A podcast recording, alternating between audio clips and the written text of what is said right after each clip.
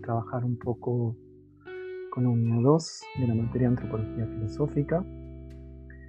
La unidad 2 tiene como título El logos del hombre en la instauración del orden moderno.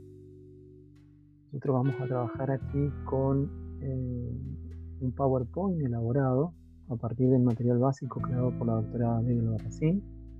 Ustedes lo van a encontrar en el título 1.3 del material básico lo que voy a hacer aquí va a ser eh, una pequeña explicación sobre los contenidos que se encuentran en ese material básico. Bien.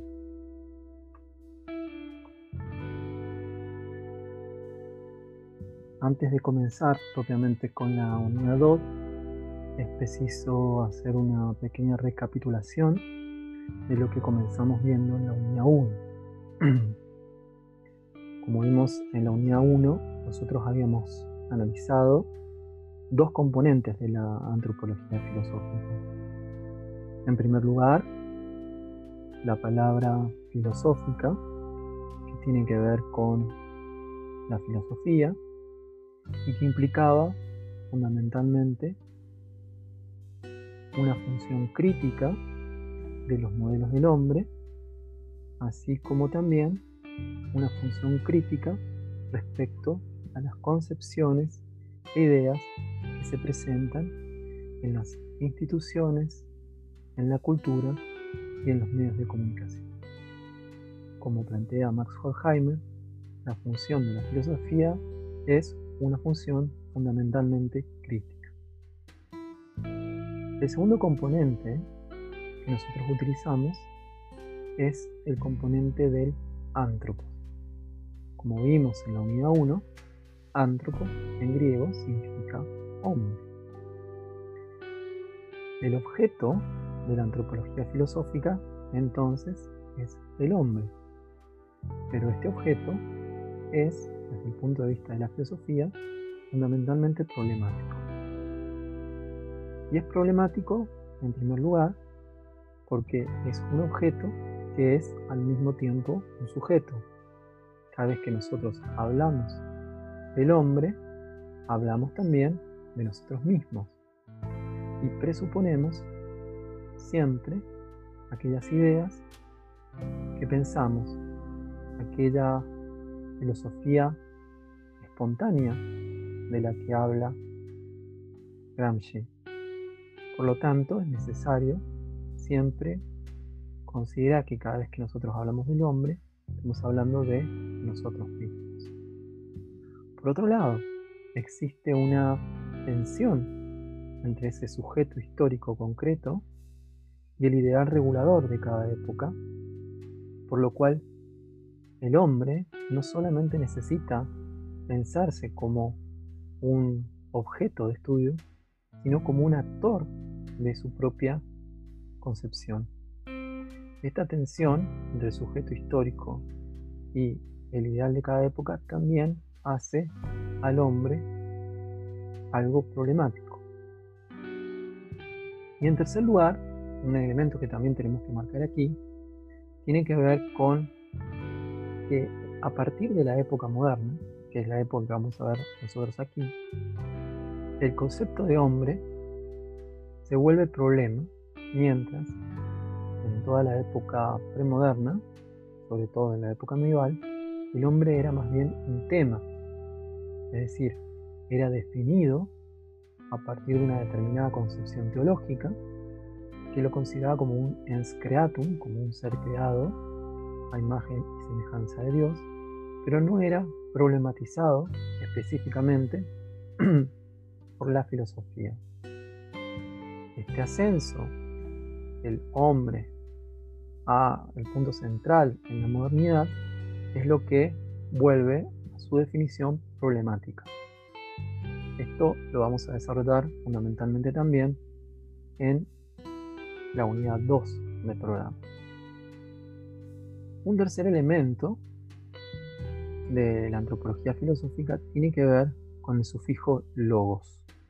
La palabra logos ustedes pueden encontrar como sufijo en muchas de las ciencias que ustedes han estudiado, la sociología, la psicología, por ejemplo, hace referencia o se, entiende generalmente como estudio o tratamiento teórico de problemas. Pero la palabra logos es más amplia eh, semánticamente en el griego, porque significaba antiguamente logos, significaba eh, razón, concepto, término, razonamiento, lenguaje. Nosotros cuando hablamos de logos, lo hacemos para referirnos a un relato, a un tratamiento teórico y sobre todo a una fundamentación acerca de lo que es el hombre. Nosotros vamos a ver que esos logos, esa fundamentación o ese tratamiento teórico que se da en la modernidad, está influida, influido, perdón, ese tratamiento teórico por distintos factores, motivos o intereses históricos que propiciaron esos tratamientos, esos logos en la época moderna. La idea va a ser dilucidar de qué manera se dieron, esta, cómo se dio esta fundamentación y esta concepción racional o este logos acerca del hombre en la modernidad. Como habíamos mencionado en la diapositiva anterior, la época moderna se diferencia fundamentalmente de la época medieval porque la época moderna es fundamentalmente antropocéntrica, mientras que la época medieval es fundamentalmente teocéntrica. ¿Qué quiere decir que una época sea antropocéntrica y otra teocéntrica? Cuando nosotros hablamos de antropocentrismo, hacemos referencia, como vimos anteriormente, al concepto de antropos, concepto de hombre. Mientras cuando nosotros hablamos de teocentrismo, hacemos referencia al concepto de teos en griego, que significa Dios. Cuando nosotros decimos que la época medieval era teocéntrica, esto significa que el ámbito de legitimación, tanto científico como político, era fundamentalmente la religión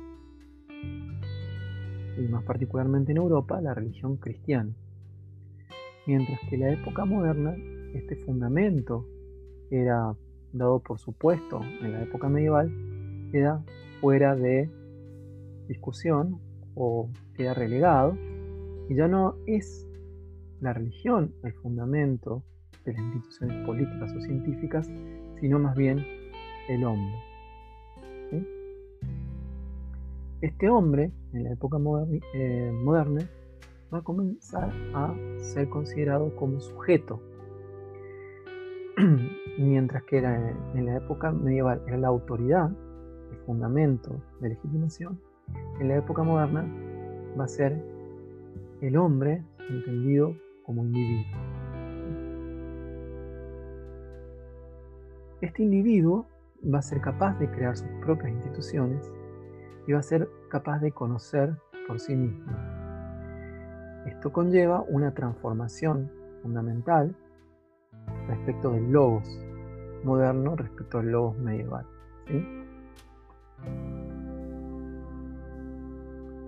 Ahora bien, estas transformaciones desde el punto de vista histórico van a cambiar el relato o la explicación del mundo para el hombre moderno. Nosotros tenemos aquí algunos factores que propiciaron este cambio del logos medieval hacia el logos moderno. Veamos algunos. En primer lugar, vamos a encontrar que existen nuevos conocimientos científicos que propiciaron la navegación y el descubrimiento de nuevas tierras para Europa y estos conocimientos científicos fueron de fundamental importancia para cuestionar la cosmovisión medieval. Recordemos que en el siglo XV, XVI y XVII se produce la denominada revolución copernicana revolución científica, donde se cuestiona la concepción aristotélico-tomista del mundo y la Tierra deja de ser el centro del universo y comienza a ser parte de un sistema heliocéntrico. Este cambio científico va a poner el ámbito de legitimación de la verdad no en la autoridad de la revelación, sino en la autoridad de un determinado método científico cuyo principal eh, criterio de verdad va a ser la experiencia de un sujeto que conoce, de un objeto que necesita un método para ser conocido. Otro elemento, otro factor histórico tiene que ver con el ascenso de una nueva clase social, que es la burguesía. Eh, la creación en el Renacimiento de los bancos, de la banca, y la posibilidad de acumular el capital permitió a esta nueva clase social competir con las clases anteriores, con la nobleza y con el clero, y posicionarse en una posición de poder. Esto implicaba eh, crear instituciones que respondieran a esta nueva clase social y cambiaran, en cierto modo, el orden social. Esto, sin embargo, no hubiese sido posible sin el tercer factor fundamental para transformar el logos moderno, que tiene que ver con la conquista de América. Eh, el descubrimiento, entre comillas, de América le permitió a Europa acceder a nuevas rutas comerciales y enriquecerse gracias a los recursos naturales americanos. Esto conlleva también a una nueva organización territorial y política para administrar el nuevo orden mundial. Un orden mundial que previamente al descubrimiento de América, o a la conquista de América, mejor dicho, eh, ponía a las potencias o a los imperios asiáticos por encima de Europa.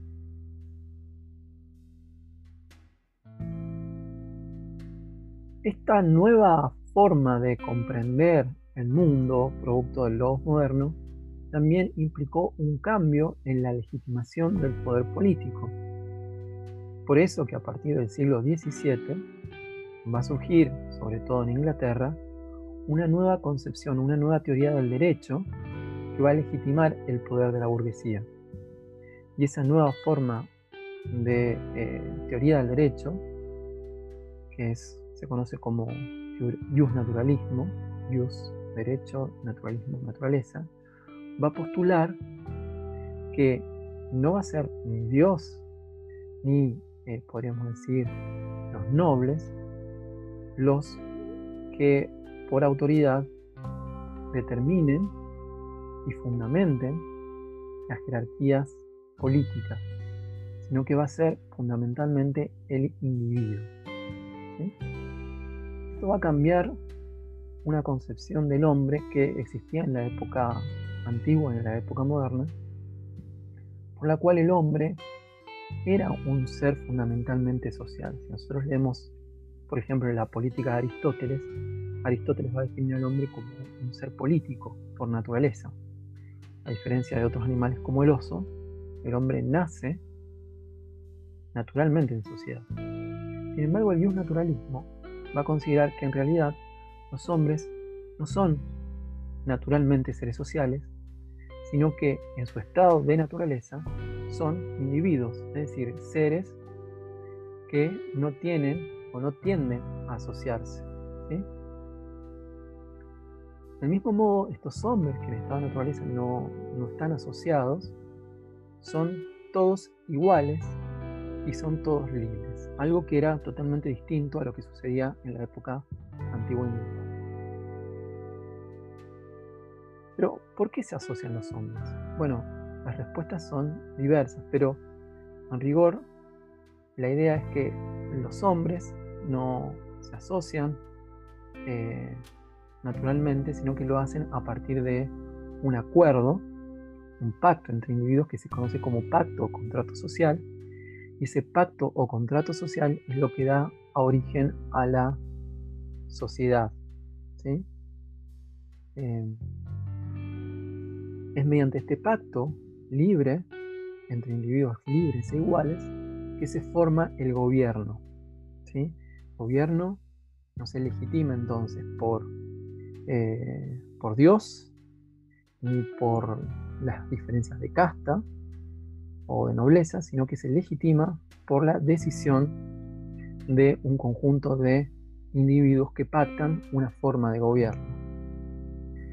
Los individuos renuncian a algunas libertades para obtener los beneficios que nacen de la asociación. Seguridad, protección de determinados derechos, etc. Los representantes de este naturalismo, como veremos, van a ser en Inglaterra fundamentalmente dos. Hobbes, que publica en 1651 un texto conocido como Leviatán, y John Locke, que publica, publica en 1689 el Tratado sobre el Gobierno Civil. Estas dos obras están relacionadas con una revolución que se va a producir en el siglo XVII y que va a instaurar en Inglaterra o que va a limitar el poder del, rey en Inglaterra, conocida como la Revolución Gloriosa. Este tercer, un tercer representante del naturalismo va a ser Rousseau, que va a publicar en 1762 El Contrato Social, una obra que va a ser inspiradora de la Revolución Francesa. Vamos a mencionar, eh, aquí tenemos a Kant, a Comte de Marx, que van a ser autores que vamos a trabajar posteriormente, pero bueno, me gustaba ponerlos acá en la línea de tiempo para que queden en perspectiva. Ahora bien, veamos un poco cuál es la diferencia entre los autores aquí expuestos. Thomas Hobbes plantea en su Leviatán que el hombre en estado de naturaleza busca su propio interés y que el estado de naturaleza es un estado de guerra entre todos contra todos. Esta idea es, eh, se expresa en su famosa frase Homo lupus homini o el hombre es el lobo del hombre.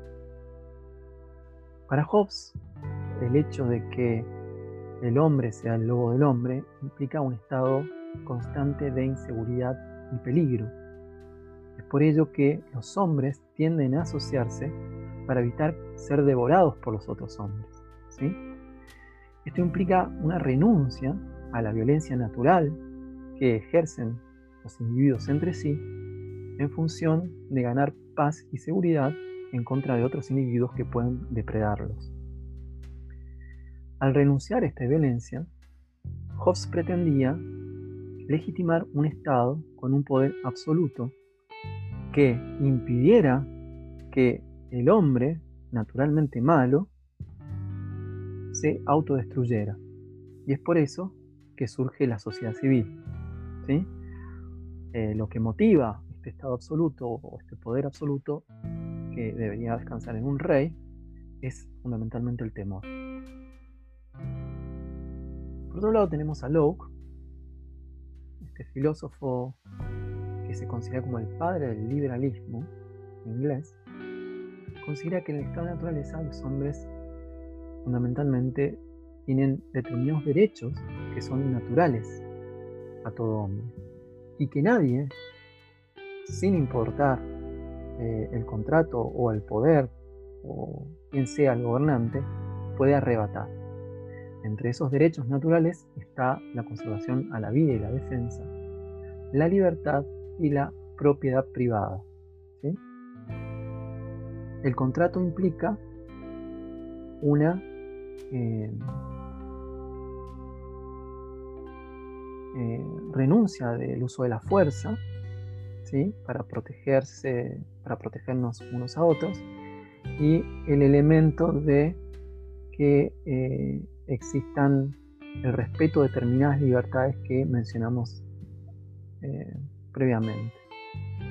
Finalmente, el poder deriva del pueblo y ese contrato no solamente se da entre individuos, sino que también se da entre los individuos y el Estado.